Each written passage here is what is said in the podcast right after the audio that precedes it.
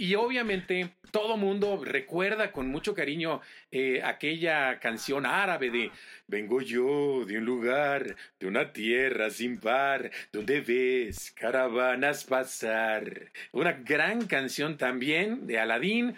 Eh, fue mi primer eh, personaje como solista que me asignaron y yo feliz de cantar. De Arabia son, noche y día por igual. Intenso calor, no he visto algo peor, todo puede pasar. Si eres fan de Disney, Pixar, Star Wars o Marvel, este es el podcast para ti. ahora ponte cómodo, sube el volumen y abre las orejas. Bienvenidos al podcast de los de las orejas. Con Mau Coronado y Peter San, comenzamos.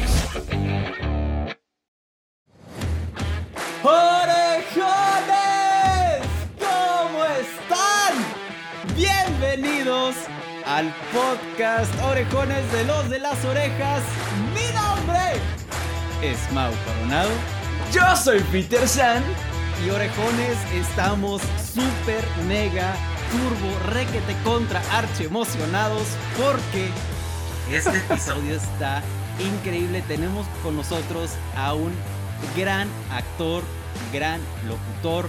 Él es un intérprete, actor, director de doblaje mexicano, nacido en Poza Rica, Veracruz y su nombre es Raúl Carballeda. Raúl, bienvenido al podcast Los de las Orejas, gracias por estar aquí. Qué bonita entrada, muchachos. No sabía yo que en Monterrey había un par de gritones tan famosos. No lo puedo creer. Qué bar, qué escandalosos son de verdad. Sí, vimos la cara de Raúl que estaba espantado después del grito de Mao. Dijo, ay, yo creo que me voy a salir de esa entrevista, ¿no? Lo Raúl, bueno- lo bueno muchas gracias por estar Sí, aquí lo con bueno que te nosotros. advertimos, Raúl, y vamos a gritar. Pues este, mira, advertido o no, la verdad es que me da mucho gusto, sobre todo porque en la juventud, si algo uno suplica, es entusiasmo. Así que me da mucho gusto, ustedes son eh, un par de hombres jóvenes que, que yo quisiera muy pronto que, que pudieran tener una- un gran, un, em, llegar a, grandes niveles en la comunicación y que, y que sobre todo pues que puedan compartir lo que ustedes han aprendido y una de las cosas más importantes en esta vida, lo que les gusta, porque si les gustan las orejas, es, ya platicaremos de dónde viene el asunto de las orejas, bueno, ustedes me lo platicarán, ¿no? Pero, este, pero, pero yo hago lo que, se me, lo que se me ha pegado la gana y sigo haciendo lo que me gusta y sigo viviendo lo que me gusta y, y, y estamos hablando de demasiados años haciendo lo que me gusta. Ya, ya hasta se me hace un abuso, pero qué bueno que ustedes lo hagan y que, y que tengan esta, esta energía y este entusiasmo. Yo, yo encantado. No, los encantados somos nosotros y es un privilegio tenerte aquí. Como dije, ya te lo dije antes de grabar, nos hubiera encantado hacer esto en persona, pero desgraciadamente no podemos. Pero ¿qué te parece si empezamos con una, una pequeña entrevista? Porque queremos saber un poquito de ti para todos los orejones que no saben quién es Raúl Carballeda. Platíquenos. Pero, pero, ¿me dejan hacerles primero una pregunta a ustedes? Adelante. Claro que sí. ¿Por qué específicamente los de las orejas? ¿Por qué los de las orejas? Porque somos fanáticos de, de Disney y queríamos. Sí. No, a ver, espérate, déjenme Sí, tapo es- todo es- lo que está atrás.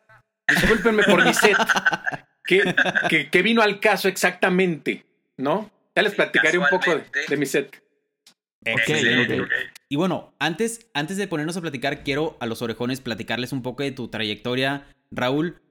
Raúl fue la voz cantada de Timón en la tan querida película del Rey León. Cantó la canción de Noches de Arabia en Aladín. Participó en La Princesa y el Sapo, El Zorro y el Sabueso 2, 101 Dálmatas 2, Bambi 2, Frozen, Una aventura congelada, Frozen 2.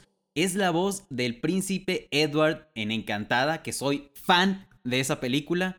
Y es la voz cantada de un personaje que Peter y yo nos da mucha risa y es Barney Stinson de How I Met Your Mother. La voz cantada. Y bueno, en cuanto a dirección musical, brutal también. Dirigiste Mulan, El Príncipe de Egipto, El Camino hacia el Dorado, Las aventuras de Winnie Pooh. Y bueno, tu trayectoria sigue y sigue y sigue. Y en verdad es un honor para nosotros que estés aquí una vez más. Muchas gracias. Y ahora sí, yo creo que es pertinente ponernos a platicar. Ahora que tú nos cuentes quién es Raúl Carballeda. Uh, qué caray, pues bueno, con todos esos datos, déjenme platicar. Ya me dejas muy poco que, platicar. La entrevista se va a terminar rápido. Este, eh, déjenme, déjenme decirles que antes que otra cosa, y que eh, pues esa figura pública que soy con todas estas películas tan famosas, eh, no soy famoso, dije que era figura pública en el sentido de que la gente te ve, la gente te está checando todo el tiempo a ver qué eres, qué haces, ¿no? Pero no soy famoso. Eh, alguna vez cuando estaba muy joven, tal vez de su, de su edad, pues sí, era, era parte de mis, de mis anhelos y de mis metas ser de los más famosos de este planeta, porque, eh, eh, bueno, pues lo que yo me dediqué desde que comencé mis inclinaciones artísticas fue a cantar. mi carrera básicamente es de cantante y, mi tirada era convertirme en el cantante más famoso del mundo mundial. Eh, y así, que pues eh, luché por eso, eh, pero, pero yo soy realmente, o sea, si me preguntan así a, a quemarropa quién es Raúl Carballeda, soy un ser humano igual que cualquier otro que, siente, que, respira con unas ganas todavía de vivir que de verdad este, a veces me, extraña un poco porque ya a mi edad la gente empieza a, marchitarse. Es una cosa extraña, ¿no? Este, ya, ya, ya estoy llegando a la edad en la que todo mundo se jubila. De hecho, el otro día estaba platicando con mi papá y yo acabo de cumplir la edad a la que él se jubiló. Entonces, es, es, muy, de verdad, muy curioso porque eh, este, no, no, um, eh, yo todavía pienso que puedo hacer muchas cosas y estoy ideando, ya, ya, ya les platicaré eh, si nos da tiempo, estoy ideando todavía cosas que son nuevas por lo menos en mi vida y que estoy queriendo hacer más cosas eh, que, que, que, a la gente puedan todavía servirle, porque a mí algo que sí es muy importante es que soy una persona que quiero y un profesional que quiero que lo que hago le sea útil a la gente que me ve y a la que puedo llegar si no es útil, no sirve de nada. Es para mí eh, es de verdad completamente eh, eh, impermeable y, sin embargo una vida que aunque sea brillante profesional no le funciona a la, gente para, para, hacerlo vivir mejor. he tenido la oportunidad de saber y de, que me hagan comentarios maravillosos, como por ejemplo, un día me, una, una, una persona llegó, me conoce, conoce mi carrera y ella tiene eh, un esposo, sus dos hijas, y, me dijo, ¿tú estás consciente de que tú eres una persona que has llevado felicidad y, y has unido a las familias? Yo le dije, ¿por qué tan profunda? ¿No? Me dijo, ¿por qué? Porque yo nada más de acordarme, y mis hijas, de acordarme las tardes y los días enteros en que nos pasábamos viendo tus películas una tras otra y la misma película cinco veces en el día o sea, eso nos llenaba de felicidad y seguimos en nuestros corazones, ellas ya se están casando, las hijas, y dice, y seguimos en nuestros corazones diciendo, qué padre, ¿verdad? Cuando nos juntábamos a ver las, las películas, o sea, ellas que me conocen, decían, dile a Raúl, por favor, que muchas gracias por eso. Y, les digo, eso creo que es de utilidad para, para la gente. Eso a mí me parece muy bueno. Eh, no es cursi como el hecho de que, de que una pareja eh, baile la canción que más les gustó y es su, canción y la, bailan en su boda. Eso se me hace cursi. Qué bueno que, que les sirvió ese día. Pero les llenó de, felicidad los tres minutos y medio que la bailaron. Pero cuando puede permanecer esta felicidad y esta sensación de bienestar en la gente durante mucho tiempo, eso es lo que uno, como, como artista de la voz, uno no puede dejar de seguir agradeciendo y agradeciendo. Ese más bien es Raúl Carballeda el que le gusta lo humano, el que le gusta lo personal, el que le gusta la, bohemia en el mejor de los sentidos, eh, la buena música, el que escucha de todo, el, que se ríe con sus amigos, el que se desvela no haciendo nada. Eh, ese es Raúl Carballeda y, es el que creo que no, nadie conoce y, y nadie tendrá la oportunidad de, de, participar en muchas de estas cosas como las desveladas, ¿no? Pero, eh, pero, pero, pero seguramente a través de los medios como este que, que nos hacen la, eh, pues el, el, honor, nos dan el gusto de poder comunicarnos con, con toda su audiencia, la verdad es que es precioso poder llegar a ellos y explicar quién es realmente eh, este que está aquí adentro, no nada más de esta carita y de las vocecitas, que mucha gente dice, mira, tú haces vocecitas. Ya, ya les, les aclararé un poquito eso, pero de estas voces que, que escuchan a través de las películas y que acabas de decir muchas, y hay muchísimas más, desde 1991 en que me invitaron a la primera película en la que yo pude participar, que fue eh, La Bella y la Bestia. Y desde mi primer personaje, al año siguiente, en Aladdin, ha, habido una infinidad de, de, participaciones en el doblaje mexicano que creo que es el doblaje que, que, que es el líder de, la especialidad en todo el mundo hispano, incluido, eh, incluido España, porque ellos no aceptan nuestro doblaje, nosotros no nos gusta el de ellos, entonces pues cada quien hace el suyo, pero creemos que tenemos una gran, gran ventaja eh, este, por el tipo de mercado. Nosotros llegamos a todo el planeta, a todo el, a todo el mundo hispano.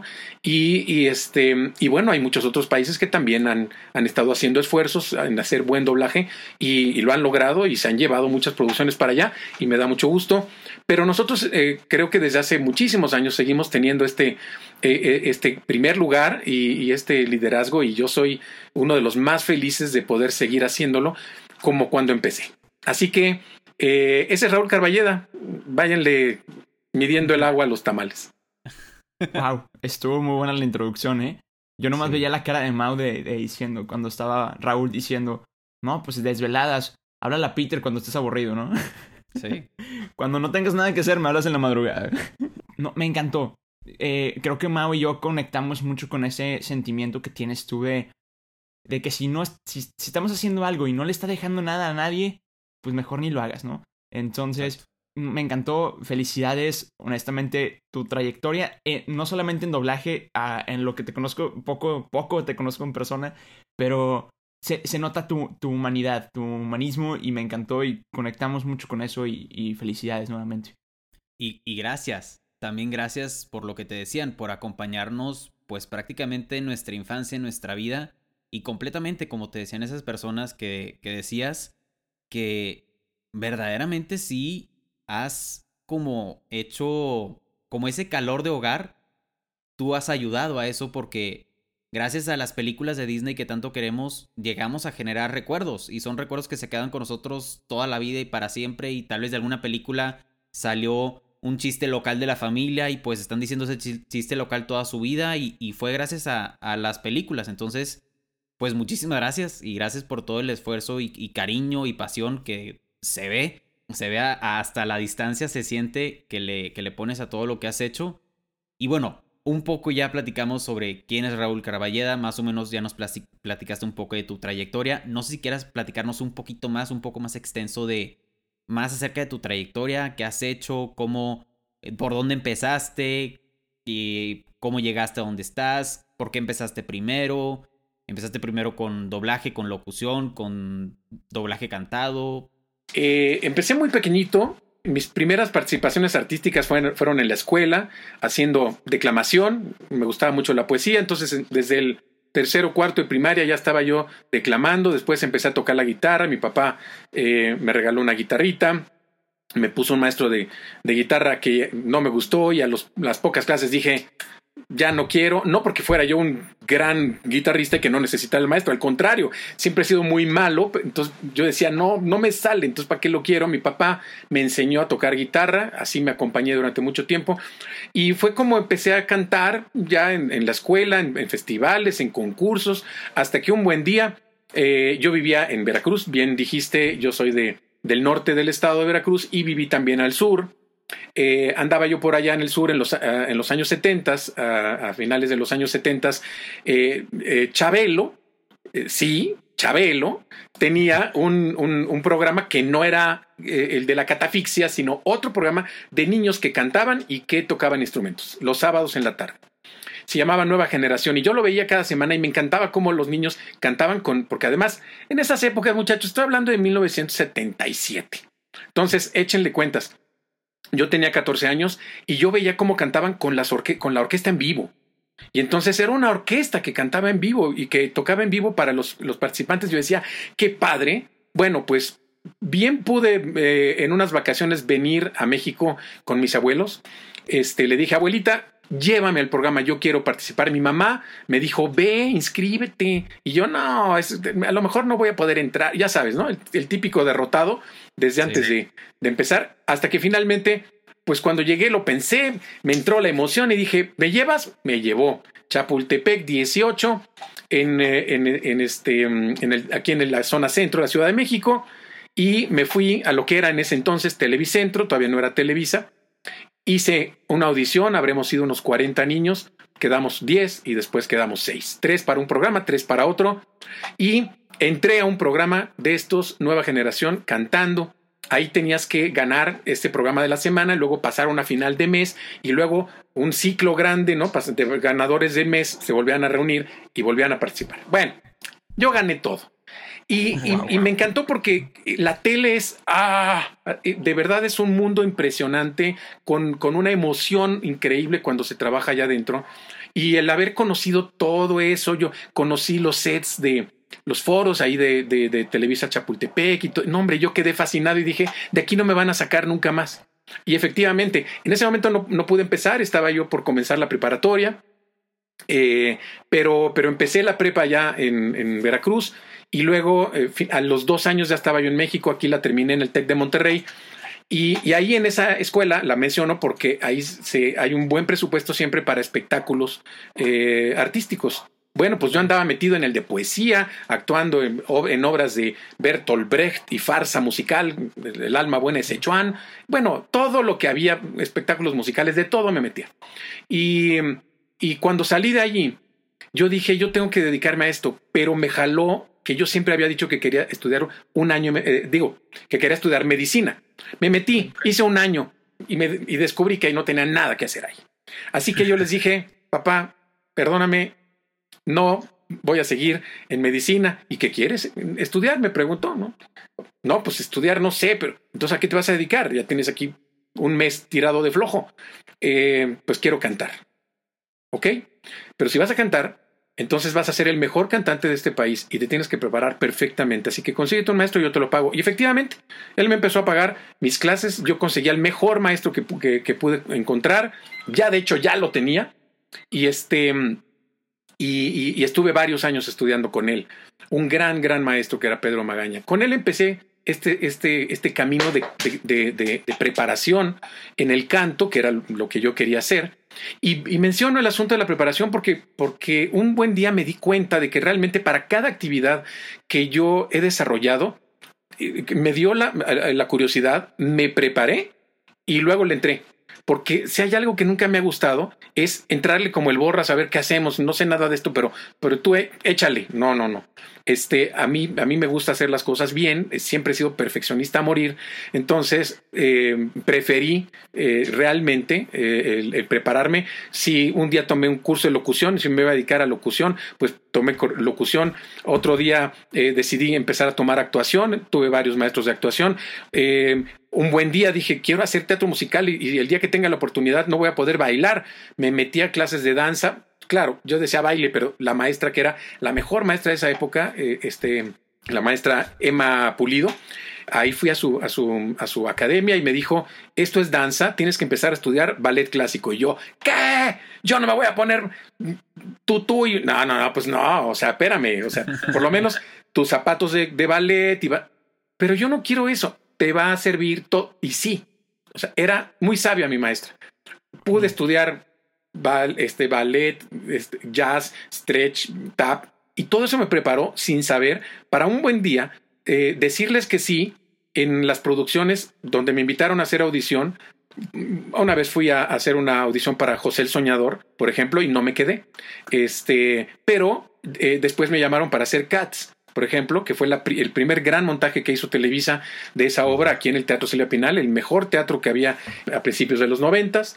Y estuve en Cats, estuve en, Evita, con una orquesta en vivo, con Rocío Banquels, también de Lloyd Webber, estuve eh, en Anita la huerfanita con el Loco Valdés, en fin, teatro musical de, del mejor nivel de su época, que yo disfruté mucho, pero que para mí no era negocio porque mi, mi, carrera de cantante, pues yo andaba haciendo muchas cosas y el teatro requiere de mucho tiempo de ensayo, es muy complicado, a veces no hay dinero para, para los pagos, es, es, muy difícil, ¿no? En fin, pero, pero yo tenía que prepararme y por eso tomé esas clases. Y por eso después, un buen día, por ahí de, de 1900, finales del 87, eh, me enteré que iba a haber un curso de doblaje y lo tomé.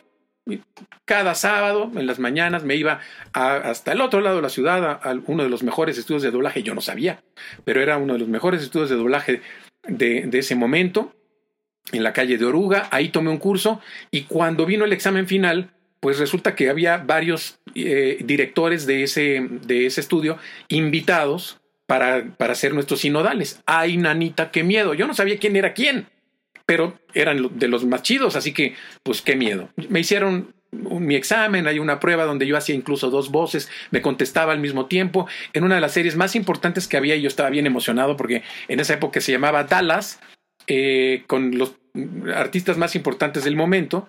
Y, bueno, pasé, finalmente pasé el curso, me felicitaron mucho y al día siguiente me dieron llamado de, de, para hacer unos capítulos de Dallas. Y dije, ¿es en serio? Ya voy a empezar a grabar. O sea, pues vas, ¿no?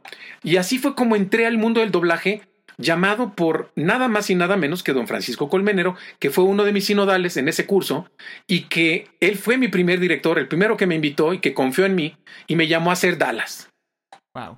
Así, em, así entré al doblaje, así fue.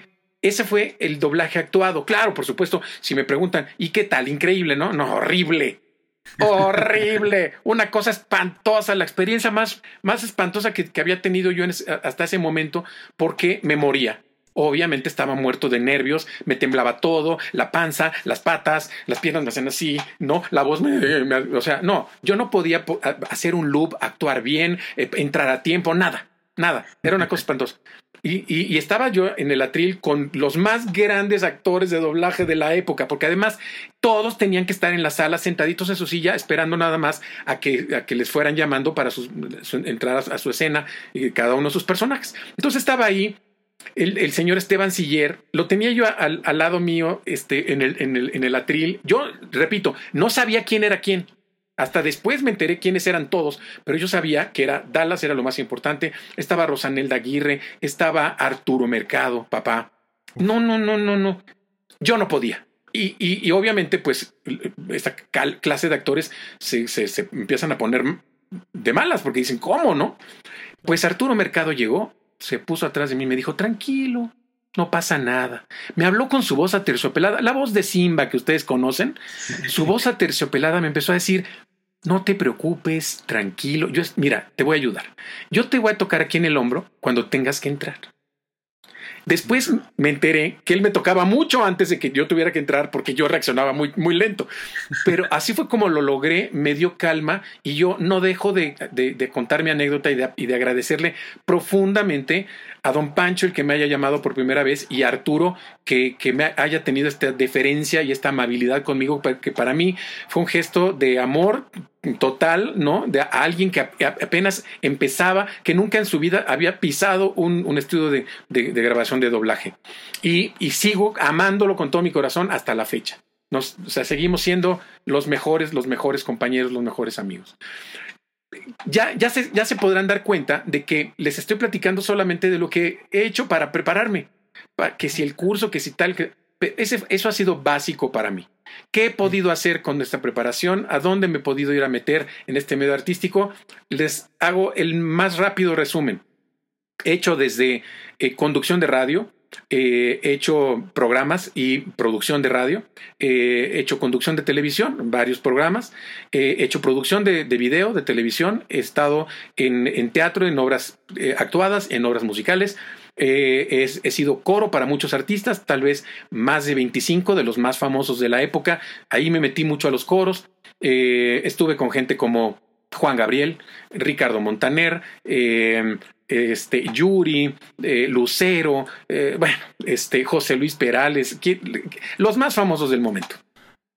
Eh, y otra de mis actividades más importantes durante mucho tiempo cantando y que fue de, mis mejores eh, negocios y de lo que más hacía fue la locución, perdónenme, los jingles y después la locución. Los jingles resulta que son los comerciales cantados y ahí tuve muchísimo trabajo. Tal vez en esa época he de haber hecho, he de haber hecho unas más de 2.000 producciones al aire, una cosa así, de todos los comerciales que se les ocurra, desde mm, Gracias por tu sabor. Gracias Diet Coke. La primer, la primer eh, campaña de Diet Coke en México. Eh, Coca-Cola, Sabritas, eh, Vancomer, Vancomer. O Kodak es color. O lo que se les ocurra. todas las, las, compañías tenían muchos, muchos comerciales cantados, ahora ya casi no se usan, ¿no? Se sustituyeron por todas las producciones de, de, sonido, de audio, diseños de audio que les llaman, pero el, en esa época era, era famosísimos esos comerciales eh, y, yo hice Muchísimos, muchísimos, muchísimos. Igual que, los coros, igual que muchas otras actividades eh, en las que pues me he metido porque se me ha pegado la gana y porque, a ver, vamos a ver que nadie me cuente y vamos a hacerlo. Tal vez de lo único que en el medio artístico no he estado vinculado es con el cine en el sentido de ser actor de cine. Yo le tengo mucho respeto, es un medio muy importante. El teatro sí lo hice, hice telenovela incluso, eh, pero, pero ya el cine ya no me metí.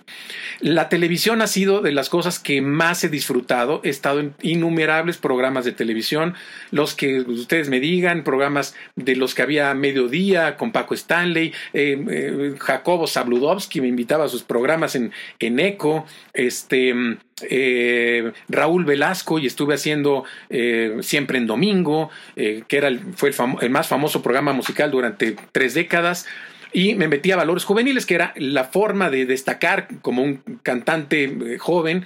Este, así que por ahí me metí y entré a la televisión, a Valores Juveniles, a los festivales OTI de invitado.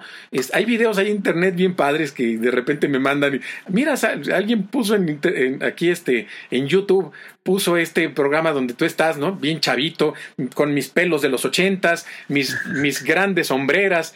No, no, no, una cosa, era joven. Por supuesto, tenía yo juventud y me importaba un cacahuate lo que pensaran de mí. Y, siempre he considerado que eh, he sido un, buen cantante. Y, pero además de eso, me ha gustado la interpretación y, creo que eso nos lleva a ser incluso no solamente buenos intérpretes, sino artistas de la voz. Eso, esa es otra cosa. Y eso es lo que ahora me dedico a enseñar y por eso de ahí finalmente llegaron los reality shows. Eh, yo había trabajado pues más de 20 años en Televisa y un buen día eh, me llamaron de TV Azteca, me invitaron a la academia y así fue como empezó mi, mi carrera como vocal coach en, en, eh, los realities. Eh, he estado en, en, muchas generaciones de la academia, de hecho este año todavía, en febrero, terminamos una última generación. No estuve en todas porque hubo algunos años que no, que no anduve allí porque regresé a Televisa. en Televisa he hecho desde Bailando por un Sueño, Cantando por un Sueño, me pongo de pie, eh, hicimos obviamente La Voz México, que, donde estuve eh, con Jenny Rivera trabajando en el team Jenny, Rivera cuando se nos murió ahí en, el día de la semifinal del, del, programa. Eh, en Estados Unidos he podido hacer en Miami un programa que se llamó Va por ti, este, hecho por Univision. Y en Fox hice, hice otro que es El Factor X, que es una producción original de Simon Cowell, el, aquel, aquel famoso jurado de American Idol. De, hecho, conocí a, Simon porque me llevaron a, trabajar a, Los Ángeles una semana en el Factor X de Estados Unidos. Fue una experiencia impresionante, después se las platicaré. En fin, eh, este, seguimos en esto, seguimos haciendo cosas, sigo en la tele. Eh, estamos por estrenar un programa extraordinario para todos los de las orejas. Disney Plus, sí, señores. Disney Plus, ¿qué le dicen, verdad?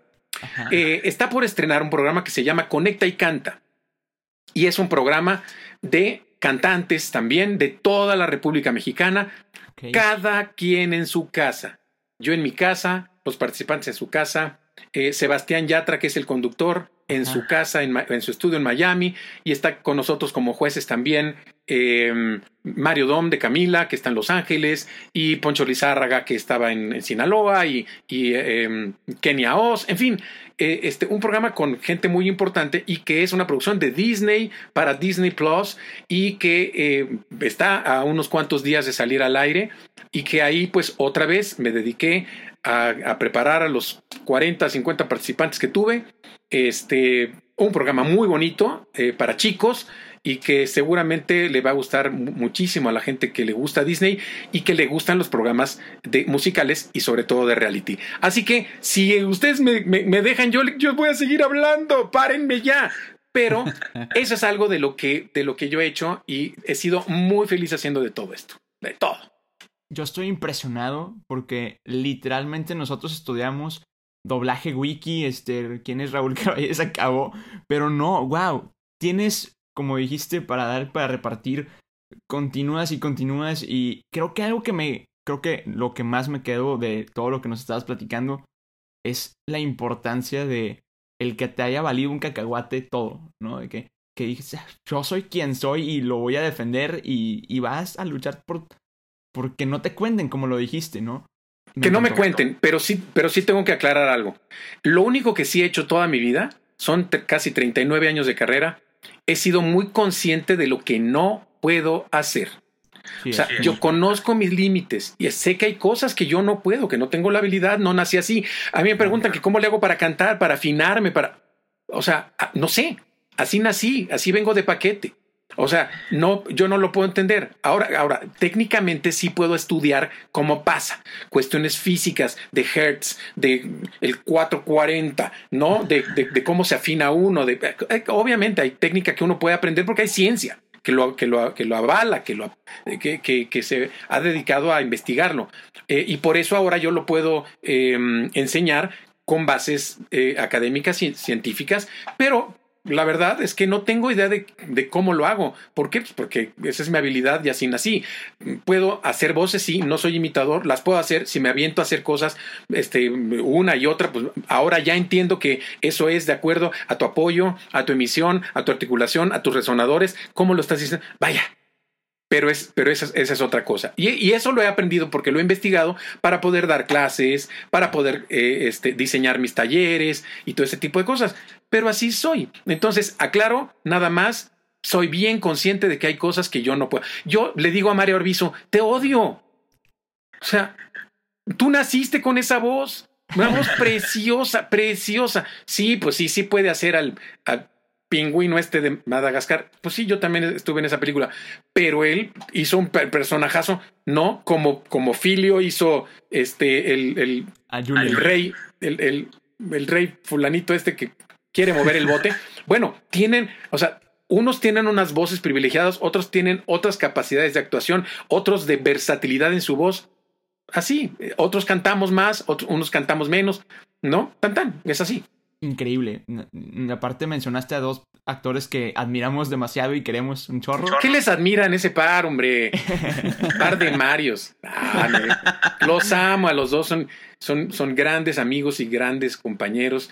Arbizu es uno de ellos y, y, Filio, ni te digo, somos como hermanos, nos conocemos desde, desde muy chiquillo. Yo hice dueto con uno de sus hermanos, que son diez, bueno, nueve hermanos, eh, son diez en total este, con David Filio, que, después tuvo el dueto mexicano. Yo antes de eso fui, fui dueto, trabajamos de dueto como año y medio. Este, y somos amigos de familia de hace muchísimos años. Le llevábamos serenata a su esposa, su esposa, que siempre ha sido su esposa, actualmente qué bueno, pero este, desde, desde que él estaba bien chiquillo, así que somos muy buenos amigos. Y así como ellos, tengo, miren, así de gente que amo profundamente en este medio, eh, y, que, y que pues Dios me ha regalado ese, esa oportunidad de tener muchos amigos muy, este, muy queridos y muy talentosos. Me encanta. A, mí me encantó. Bueno, definitivamente admiramos muchísimo a, a, los Marios, Arbizu y Filio. Ya tuvimos la oportunidad de entrevistar a Mario Arbizu. Todavía no hemos podido entrevistar a Filio, pero esperamos que en algún momento. Y me encantó que hayas empezado tu trayectoria, Raúl, con con la bendición prácticamente de Francisco Colmenero y Arturo Mercado. Yo creo que con, con ellos dos detrás, o sea, e, era... Pero, pero fíjate, pero voy a, voy a, voy a aclarar. O sea, yo no sabía ni quiénes eran. Sí. No tenía ni idea. Después supe, claro, don Pancho Colmenero, pues es- sí sabía que él era mi director. Después, oye, ¿cómo se llama este cuate? No, pues Arturo Mercado. Wow, era el que hacía la voz de Bobby Ewing en esa, en esa época, que era la, la serie más exitosa de todas las que había en ese momento. Don Esteban Siller, que después fue, pues, Papá Pitufo, este, quien se te ocurra, todos los personajes de doblaje, todos los hacía él. Este, y, y- y todos los demás actores, yo no lo sabía. Después fui descubriendo quién era quién y dije, wow. Pero además, no, me, no permanecía ahí. O sea, yo hice mis, mis primeros pininos esa semana, me pagaron tan poquito que dije, ¿qué hago aquí? No, está, está tremendo. Y me seguí cantando. Claro que por eso me odian, los del doblaje me odian porque siempre este, digo que, que- les pagan muy poco, que, pero yo no soy sindicalista, no ando queriendo, eh, este, queriendo defender los derechos de nadie porque para eso debería existir un buen sindicato, ¿no? Este, que, que- que hiciera esto. Pero bueno, el punto es que, este, ya me ando perdiendo. Ah, eh, que, que, que yo no sabía en ese momento y que hasta tres años después, que yo no volví a hacer doblaje, lo dejé en el cajón ahí guardado, así me hablaron, siempre me preguntan, este, ¿cómo le hizo usted para poder llegar a desarrollar esta actividad tan increíble y logra- luchar por su sueño, tocar puertas para que el doblaje... A ver, a ver, a ver. No, no, no, no. A mí no me pasó eso. A mí me hablaron un día, un amigo muy querido, que yo trabajaba con él en producciones musicales, de Monterrey, por cierto. Eh, él vivía en México eh, también durante muchos años. Estuvo aquí, Walterio Pesqueira. Y Walter me llamó, yo, yo hacía jingles con él, eh, temas para convenciones, para corporativos. Y un día me habló y me dijo, me dieron la producción de Disney en México, no lo puedo creer. ¿Cómo crees? La primera película que voy a hacer es La Bella y la Bestia, quiero que, que, que vengas, que seas parte del equipo. Así entré. Y no había celulares y, y no habían, o sea, me habló a mi casa. Me dijo, necesito que, que vengas y te, y te integres. Así fue como yo entré. ¿Es una bendición enorme? Sí. ¿Sigo en esto? Sí. Y soy muy feliz de poder seguir haciéndolo. Tanta. Increíble. Vamos a hacerte una nueva pregunta y creo que esta es de las preguntas diferentes que espero que nadie te haya preguntado y espero que, que, que sea cierto. Pero como aquí en Los de las Orejas somos fanáticos a morir de Disney y Mau y yo siempre platicamos de lo que nos gusta, de lo que nos gusta dentro de las películas. ¿Cuál es tu película favorita de Disney? ¿Por qué? Y me encantaría que hayas trabajado en el doblaje, pero si no, no pasa nada. Pero adelante, ¿cuál es tu película favorita de Disney? Caray, ya, ya me dejaste, esa- ya me dejaste frustrado, fíjate. O sea, ya, ya volví a acordarme que, que, es mi, que es mi favorita, pero que no estuve ahí. ¡Ah! Perdóname. Sí, no, esto ya es in- inolvidable, no te voy a perdonar. ya, y Raúl se sale, ¿no? Raúl ha abandonado el grupo. Ah, no, si no es WhatsApp. Ok. Mi película favorita se llama El libro de la selva. Oh, wow. Así que, o sea, es, es, un- es una película clásica. Por supuesto, yo estuve viendo en mi infancia eh, películas, por supuesto, desde los 30. O sea, estamos hablando de- desde Blancanieves, que fue la primera, y que obviamente la vi eh, algunas veces, algunas veces, pero algunas veces es dos, o sea, tres, no sé, ¿no? Disney nunca ha puesto sus películas en la tele, hasta el reciente deal que tiene algunos años con TV Azteca y que las ponen en Canal 7, pero nunca las había puesto. Era prácticamente imposible ver una película de Disney en la televisión. Entonces, yo las iba a ver al cine. Y mis papás me, llevaba- me llevaban a verlo y las, las repetían, pues, obviamente todas las, las, viejitas, porque pues yo soy de los 60, pero, pero me ponían las de los 40 y 50 y todo, o sea, eh, obvio, ¿no? Tanto Cenicienta, Bella Durmiente, Pinocho y, todas esas antiguas eh, producciones de Disney.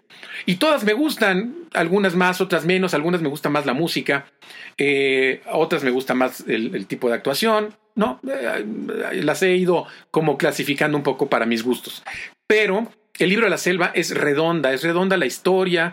Eh, yo conocía mucho acerca de, de ese, de, de- de cómo se, este, estaba escrita la, la, la novela. No, Claro, no en esa época, pero sí después supe un poquito más de, de dónde salió.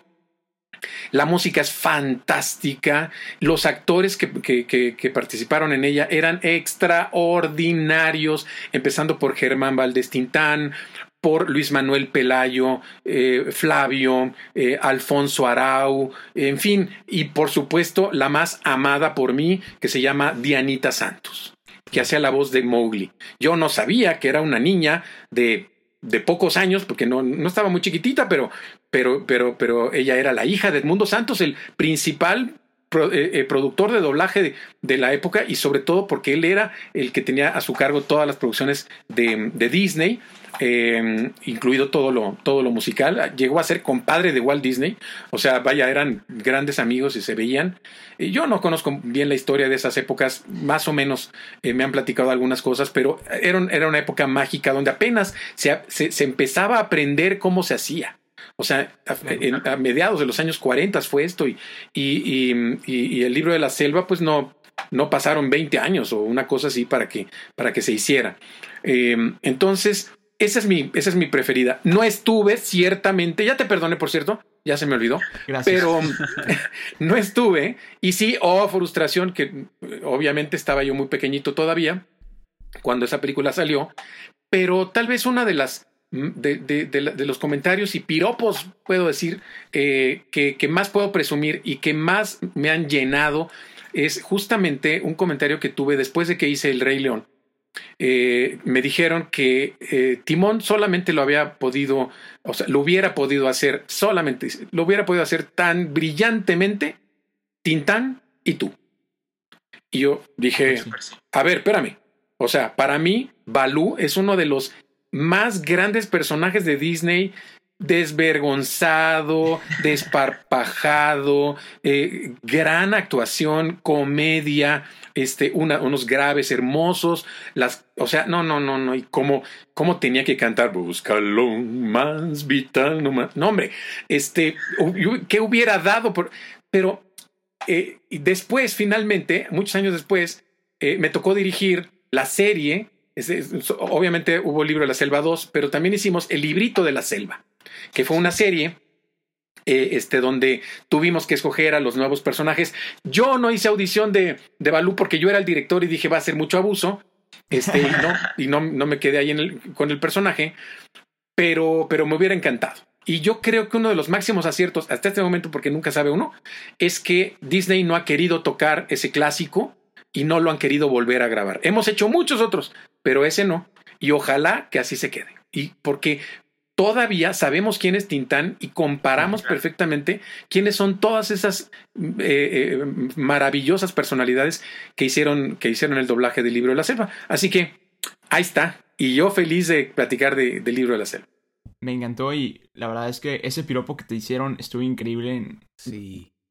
Timón hubiera estado increíble en la, en la voz de, de Tintán, pero te quedó increíble y de hecho Ahorita me acordé porque dijiste que, estaba, de que salen algunos chistes locales entre familias o entre amigos. Acá te, te platico nuestro, nuestro chiste local. De repente, Mau y yo nos ponemos a cantar la canción de Timón de, de, la, de la falda hawaiana. Nomás así, nos, nos sale de repente.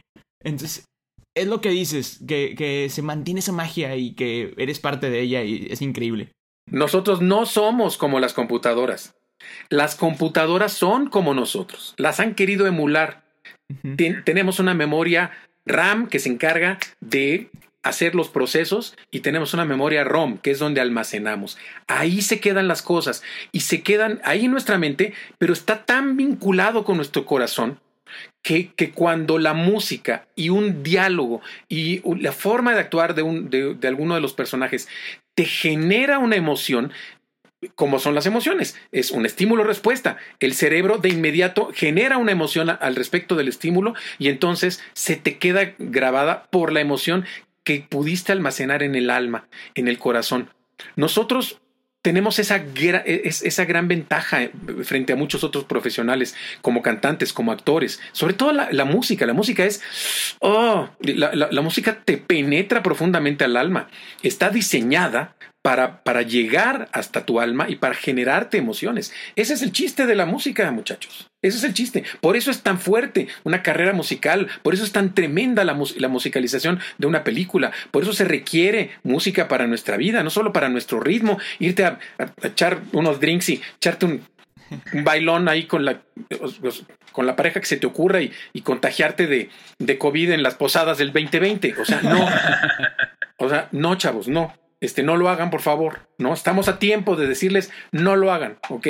Pero eh, la música es dura, profunda y te pega donde, donde realmente sientes, genera muchas cosas bien bonitas. Por eso es que me gusta esta carrera, por eso me encanta, ¿no? Y si generamos esto y ustedes se acuerdan de ese tipo de cosas, bueno, pues qué bendición, es padrísimo, ¿no? Es una, es una gran ventaja para nosotros.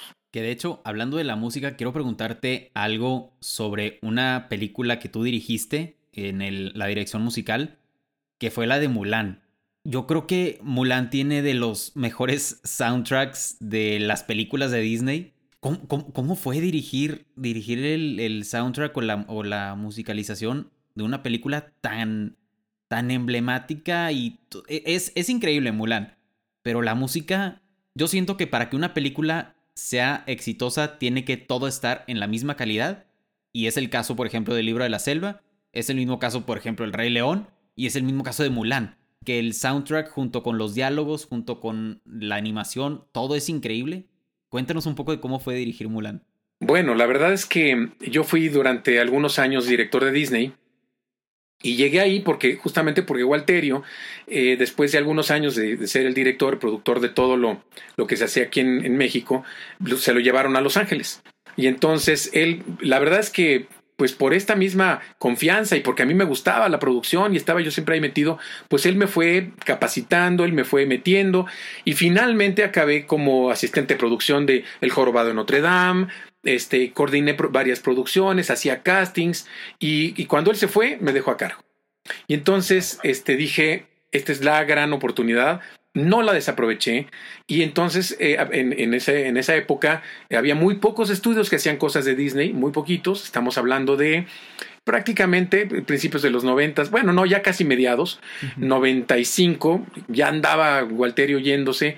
Y finalmente 96, que fue, fue, fue cuando hicimos Jorobado Notre Dame, y después de eso fue en el una de las últimas cosas que él hizo aquí. Y ya nos, yo ya me empecé a quedar y empecé a dirigir eh, tanto los unitarios, eh, programas especiales, después empecé a hacer series em, y, luego me empezaron a llegar canciones de las películas y, o las películas completas. Así que ese fue un privilegio enorme poder empezar a dirigir. Em, y la verdad es que déjenme decirles que algo muy importante es que uno no sabe o sea, hay que ser honestos. Uno no sabe lo que una película puede significar. Te asignan una película, te dicen, oye, necesitamos que dirijas esto. Venga. Uno oye el material y dice, ay, mira, está padre, ¿no? Está bien bonito. Ahora, yo, por ejemplo, también me he dedicado a hacer las adaptaciones. Entonces, por ejemplo, Mulan, escuchas la música eh, y hay que hacerle la letra en español cuidando todos los detalles de sílabas, labiales, eh, duraciones, métrica, rima, todo, todo. Eh, para cualquier tipo de material musical se tiene que cuidar todo eso. Y eh, pues ya traía yo la experiencia de varios años de estar haciendo muchas cosas. como habías dicho, Winnie Pooh, ya lo habíamos vuelto a grabar y habíamos hecho mucho, mucho material. Así que finalmente me soltaron lo, que, en Disney se conoce como theatrical. ¿Sí? Uno de los proyectos más grandes, de los más importantes. Me empezaron a soltar este tipo de, películas. Y bueno, pues eh, eh, eh, Mulan fue una gran experiencia porque tenía yo muchos retos. Primero, el tipo de música no era tan fácil, ¿no? El tipo de, de armonización que era oriental, pues requería de cierta, de cierta complicación. Eh, eh, pude pude eh, llamar a un coro bastante grande para hacer todos los coros de la película. creo que tuve, tuve 12 personas para hacer ese coro. Este, lo grabamos en una época de mucho calor, en, primavera, una cosa así. Y entonces, eh, no recuerdo bien el mes en el que la grabamos, pero estaba haciendo calor.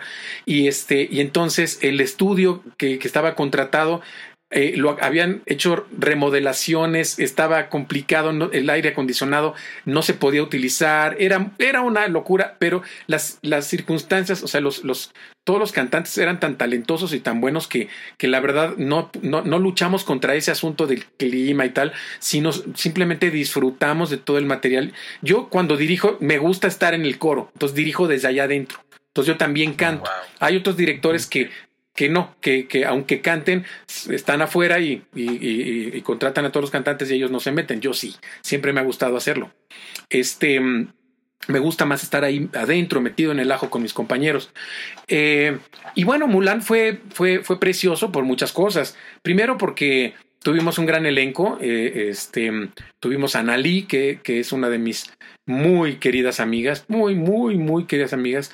La conozco desde que llegó a México eh, tenía como sus 15 años, bien chiquita, y, siempre ha sido extraordinaria cantante, hizo un papel extraordinario. Maggie Vera, que hizo los diálogos, y así por el estilo, ¿no? Eh, me tocó hacer un personaje que se llamó Ling eh, y que era uno de los amigos de, Mulan, el soldado flaco, que hice igual que otras películas con, con, otro de mis grandes compañeros de doblaje que es Raúl Aldana, extraordinario actor, y que él también hizo los diálogos de Timón y también hizo los diálogos de Jack en La Cenicienta y yo hice las canciones. Entonces hemos hecho varias películas juntos, eh, él haciendo diálogos, yo haciendo canciones. Porque sí tengo que platicarles que hay algunas películas en las que nada más uno hace diálogos, en otras nada más haces canciones y en otras haces los dos. Depende de, cómo esté el personaje, cuáles sean las características eh, básicamente de cómo se oye el personaje y si te queda perfecto en los dos, puedes hacerlo.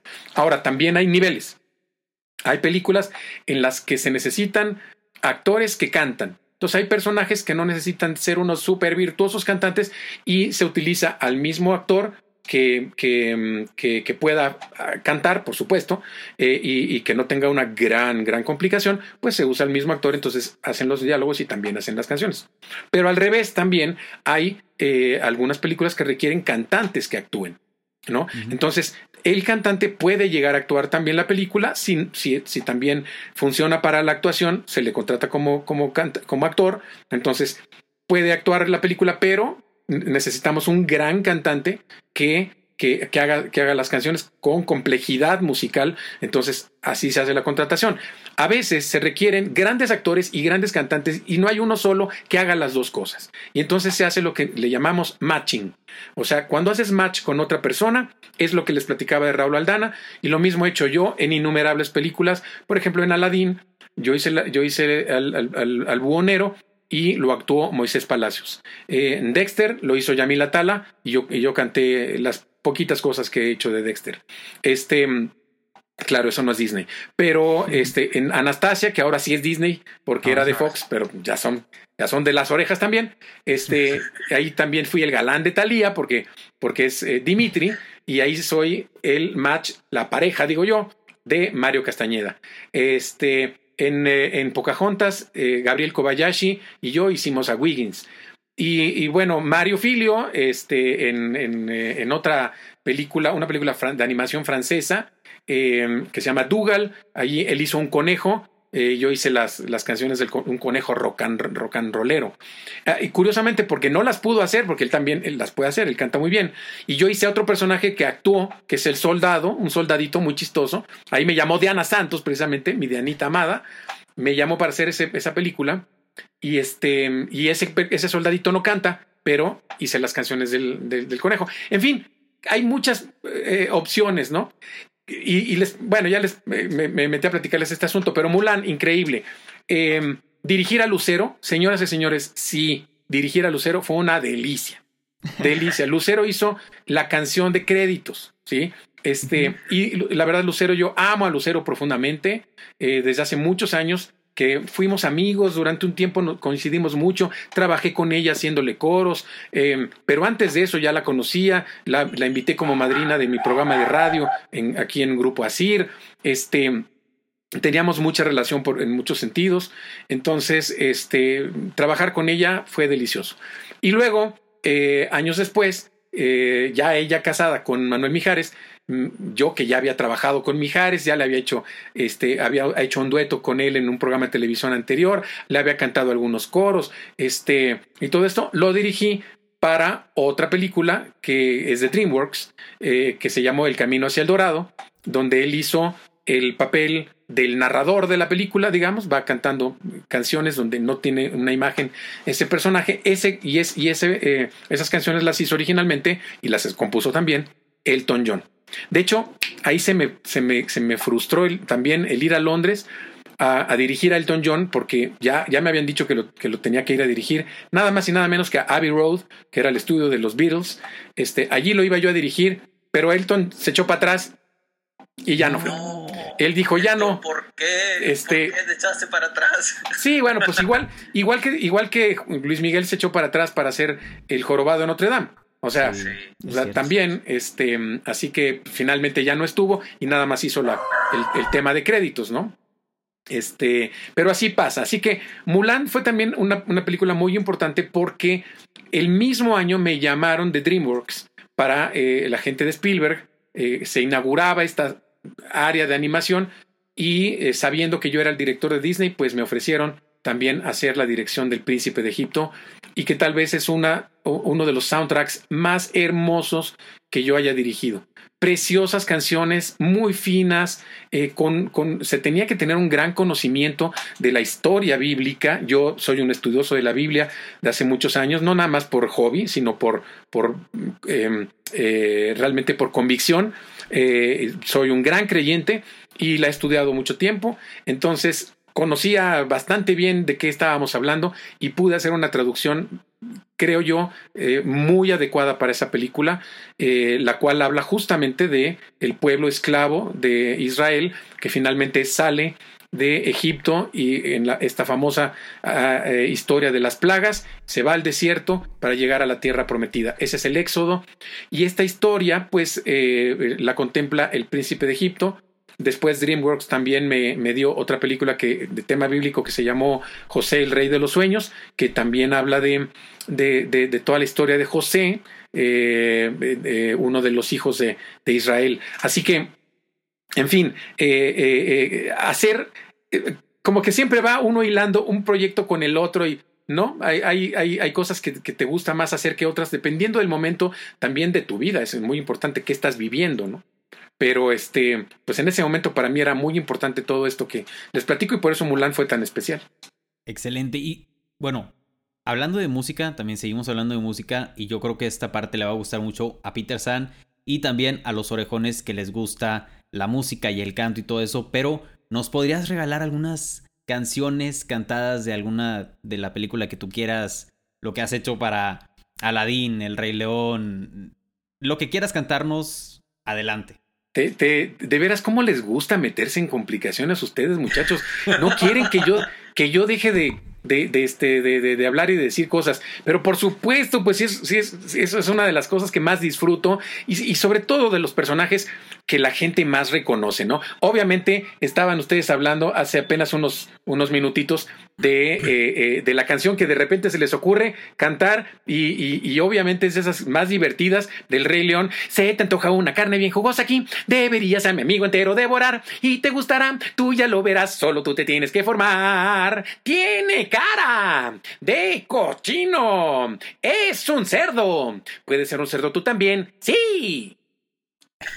obviamente Lula Ula.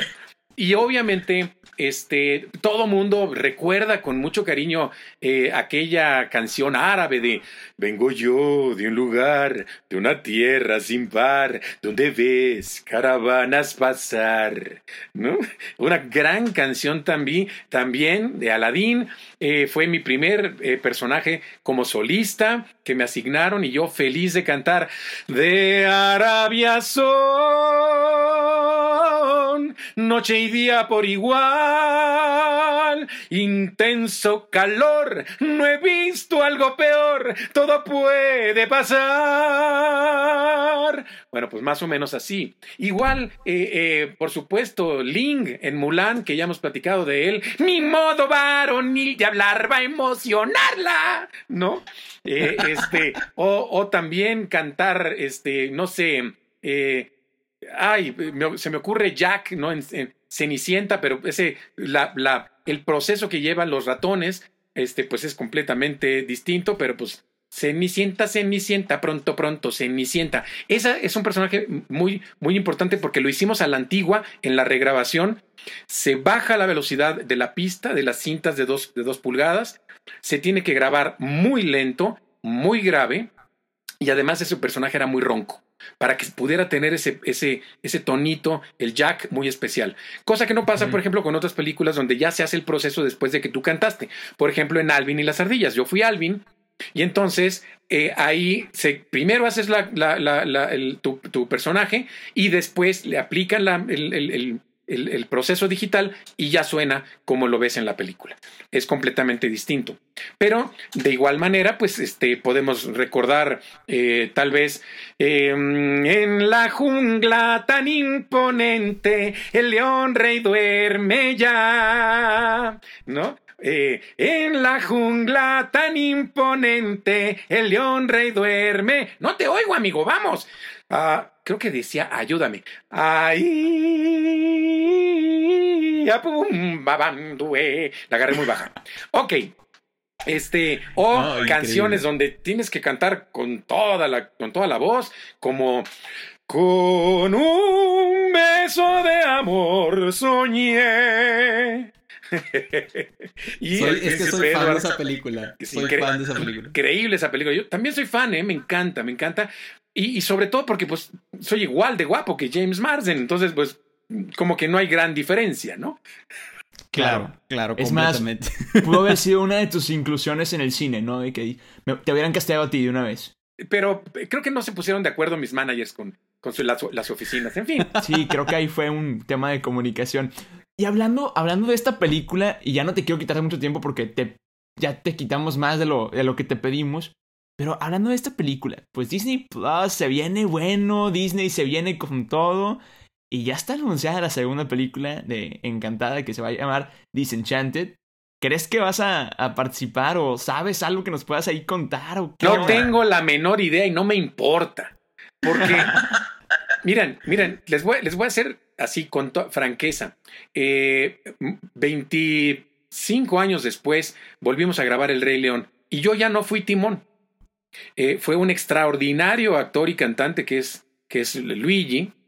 Y eh, Luigi Suárez eh, hizo el papel de una manera increíble también, con otro tipo de requerimientos, porque ya es una live action, aunque todo es computadora, pero live action, y ya es totalmente distinto el tratamiento. Entonces, los personajes no son de uno. O sea, yo, no, yo no soy el dueño de Timón. Lo hice en alguna ocasión, después nos fue muy bien y se hizo la 2 y la 3. Hicimos una serie muy exitosa, Timón y Pumba. Y, o sea, simplemente, si no lo vuelvo a hacer, fui feliz de haberlo hecho y disfruto mucho, no porque viva en el pasado, no, porque en el presente a la gente, la gente lo sigue recordando y eso es maravilloso. Así que si me siguen recordando, lo, grabamos en, en, el 2007, si mal no recuerdo, eh, eh, encantada. Eh, se ha rumorado mucho que viene, que no viene, que tal. Hace poco también vi que, James Marsden había ya firmado este, para la película y entonces se supone que va a estar también dentro de la historia. Y teóricamente a Disney le gusta la continuidad en cuanto, al, en cuanto a las voces, pero, no, pero puede ser que no sea mío, así que no lo sé, no tengo idea. Pues este, disfruto haberlo hecho. No volvimos a hacer nada más eh, de, de, Encantada. Eh, pero, pero disfruto mucho haberlo hecho y la gente me lo pide y, lo recuerda con mucho cariño. Y si me toca hacerlo de nuevo, maravilloso, porque además esa película fue impresionante. Eh, fue todo un reto para la actuación. Me dirigió magistralmente Ricardo Tejedo, al cual amo profundamente porque le dio al clavo con yo no soy actor de carrera, soy cantante de carrera, entonces él me sacó lo mejor, hicimos un personaje bien bonito con un arco que va desde el, la voz completamente eh, eh, eh, grandiosa, este, así grandilocuente, vamos por los trolls, ¿no? cuando estabas en, en el mundo de la animación, de los dibujos animados, y luego cuando se va a Nueva York, pues poco a poco se le empieza a quitar ese asunto hasta que acaba tan natural como, como cuando yo hablaba. ¿Y qué es una cita?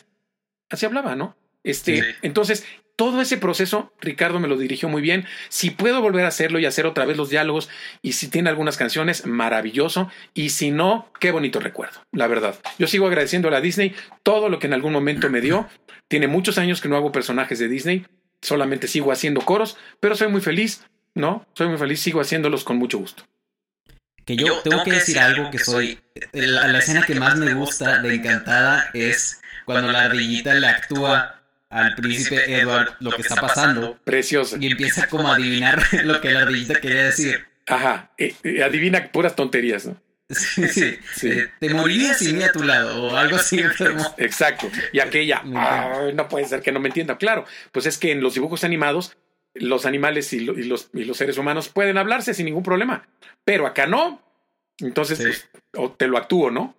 Es, es una, es una historia fantástica eh, que, que, que también me dejó muchos bonitos recuerdos y que sigo disfrutando. Cada vez que me, que me presento y que me, me, me- me invitan para cantar cosas. En Monterrey tú me viste, Peter. Sí. Este, Ahí ahora que fui en febrero, ah, pues fui con Memo, fui con Sí, Memo con Aponte. Este, y ahí canto este, el- justamente la canción del, del, del príncipe Edward.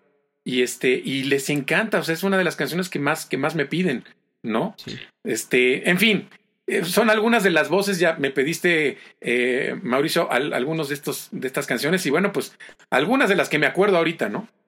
No, la verdad es que creo que Mau no se hubiera podido dormir tranquilo si no hubieras cantado la del príncipe Edward. Entonces, ya le hiciste el, ya, ya le hiciste la- el día, la, la noche, la semana. Entonces, todo muy bien. No, la- o sea, la semana voy a estar editando esto y lo voy a poner en. Lo voy a repetir una y otra vez, una y otra vez. Qué padre. Y, te- y- y- y ¿saben por qué me, me, me- me entusiasma tanto lo que me dicen? Porque mucha gente, mucha gente que ahora, por supuesto, con la llegada del Internet, las redes sociales, mucha gente tiene la oportunidad de, de conocernos, ya de vernos físicamente, saben eh, quiénes, eh, quiénes hacemos qué, ¿no? Y pueden, pueden incluso eh, escucharnos en una entrevista, acceder. Antes esto no, no se podía hacer, ¿no? Simplemente era un trabajo completamente em, anónimo y además muy injustamente anónimo porque ni siquiera se ponía un crédito al final de una película. Ahora, pues por lo menos hay, como decimos nosotros ahí en Disney, hay después del castillito, ahí apareces, ¿no? Porque ya cuando se acabaron todos los créditos originales, bla, bla, bla, ponen el castillito y al final los créditos ahí en negrito, ¿no? De, de, de quienes estamos. Está padre. está padre. Digo, mientras estés, ¿no? Además, que, que la gente pueda, pueda saber quiénes somos, creo que es también un- una de las cosas que, que más nos, nos satisface, nos llega, que, que más nos hace aumentar nuestros seguidores en las redes, obviamente. ¿No? Y tenemos la oportunidad de compartirlo con ustedes. Gracias, Mauricio, por, por entusiasmarte con ese personaje. Pero, pues, mucha gente, obviamente, este. eh, eh, eh, me pide feliz final escrito está qué mala situación. Pues sí no porque pues Timón tiene muchas canciones en la película. Yo cuando llegué a, grabarla o sea yo pensé que tenía una cancioncita y ya no. No no no no no. O sea no sabía yo que había chorrocientas canciones de coros cuatro canciones de solista preciosas todas ellas y, y que quedaron para la posteridad y se ha convertido en un clásico de clásicos, El Rey León, ¿no? Así como a mucha gente le dolió la muerte de, de la mamá de Bambi, pues a mí también eh, me han dicho que les ha dolido la muerte del, del papá de Simba y por ahí em- empieza ese gran recuerdo de, de, un, de una tremenda producción de Disney que además es un esfuerzo increíble todavía en 2D hecho a mano. Y déjenme, por cierto, les presumo ahorita que hablo de eso, les presumo porque un día me invitaron, un día, ¿eh? O sea, un año después de haber hecho la película, me invitaron como representante de Latinoamérica para hacer un show en Orlando, en, en el, el parque de, de MGM, que ahora se llama Hollywood, creo. Este, Hollywood Studios. Ándale. Este, y entonces estuvimos ahí 10 de los cantantes originales de todo el mundo mundial. Japón, Dinamarca, Alemania, Bélgica, España, Brasil, Estados Unidos, eh, México, eh, que, que, iba yo representando a Latinoamérica, eh, Francia, este, Italia. uno de mis grandes amigos es Ernesto Brancucci, el Pumba italiano, que todavía sigue siendo el, el director, máximo director y adaptador de, todas las, de todo el material de Disney en Italia. Y todos ellos firmamos unos, unos pósters eh, y, este póster que tengo aquí, por eso dice Lion King, no es el Rey León, nos lo dieron allá, yo pedí que nos, que nos regalaran un póster y entonces nos llevaron estos, los hicieron volar, ya ven cómo es Disney, ¿no? hicieron volar todos los pósters vía mensajería de Los Ángeles hasta, hasta, hasta Orlando y nos dieron estos pósters y, los firmamos todos y los lo tengo firmados por todos toda la gente de allá, estos, eh, los cantantes de todo el mundo. Y tengo dos regalos muy especiales, muy, muy importantes, que, me dieron en Disney. Este que es un, un, eh, un, eh, un Mickey Mouse original, hecho por los animadores originales, que, es, que, que también es un, regalo que me hicieron los ejecutivos de Disney. Y este que es mi gran tesoro. Este es un, cuadro que es de bastante... ya cuando me voy hacia atrás ya se ve que es más grande, miren. Ah, ah, ok. Sí, es grandote. Es, eh, ya, ya, vieron que es grandote, ¿no?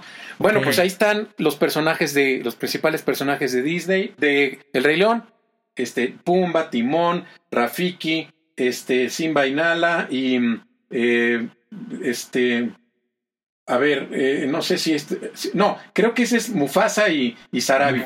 Y, y, este, y allá están Simba y Nala chiquitos, Scar, las llenas y, y Sasu.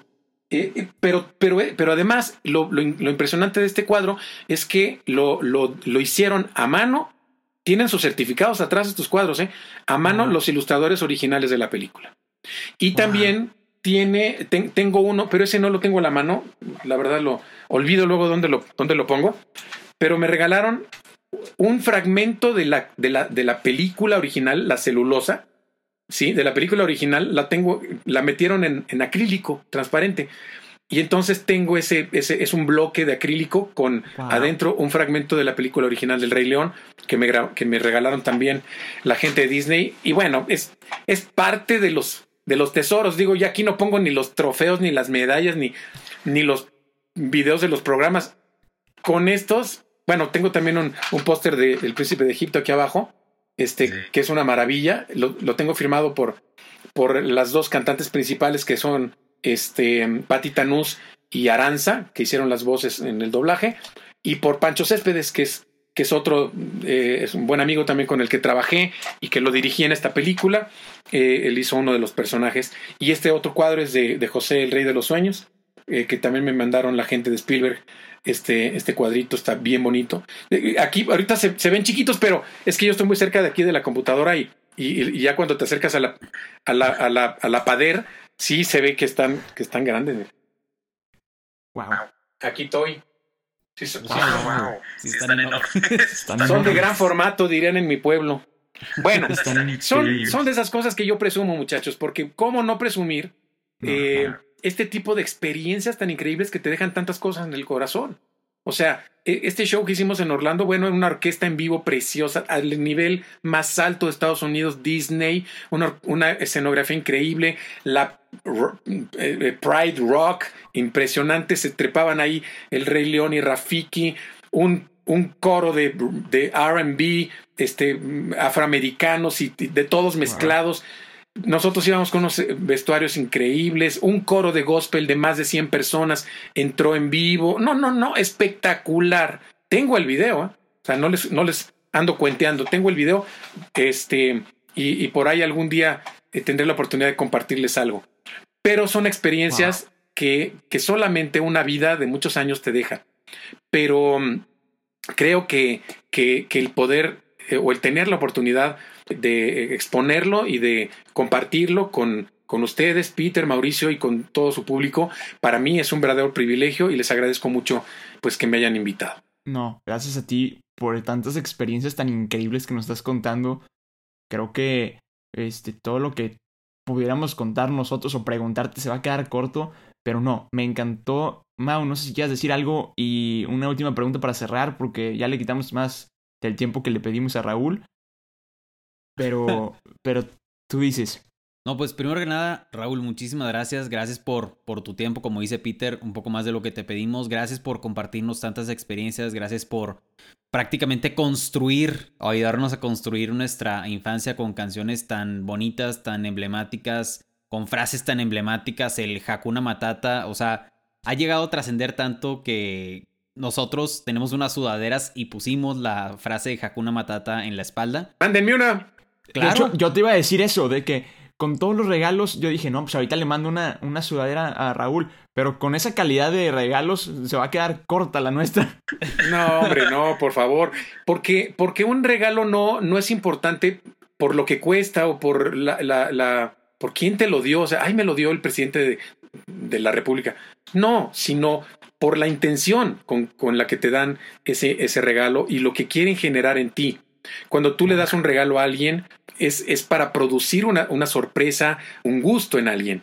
Eh, y por eso, para eso son los regalos, no para decir, yo tengo dinero, voy a compartirlo contigo, te voy a dar este regalito. No, hombre, a veces una cosa bien sencilla deja un, un, eh, un, una gran huella en nuestro corazón. Yo tengo regalitos muy pequeños, pero, pero de gente que me los ha dado hace 40 años.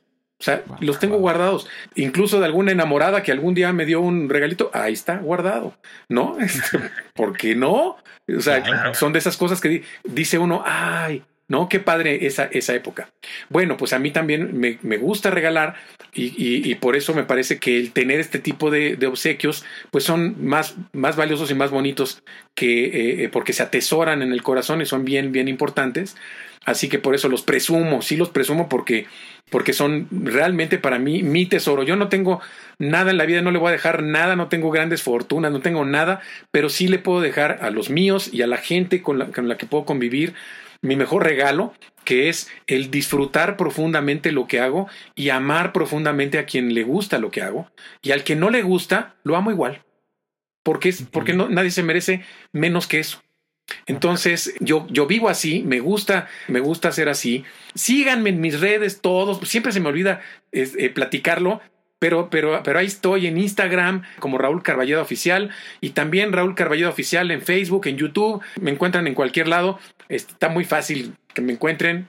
como, me, como nos encontramos un día, el Peter y yo, en una en, en, una conferencia también. Así que, pues bueno, gracias por la invitación. Y obviamente no puedo, no puedo irme sin, sin cantarles esta canción que todo mundo seguramente nos reclamaría sin, si no la hago, por supuesto, que es Hakuna Matata. Una forma de ser sin preocuparse. Es como hay que vivir, a vivir así yo aquí aprendí Hakuna Matata. Yeah. Buenísimo. No cantaron conmigo, eh, qué mala onda. Es que la verdad no te queríamos, no te queríamos este, interrumpir porque te viste muy emocionado y dijimos, no, que se, que se explaye él. exactamente. Pero no, muchísimas gracias. Muchísimas gracias por, la, por este tiempo que, que nos regalaste. Este, más de, más de una hora que te pedimos.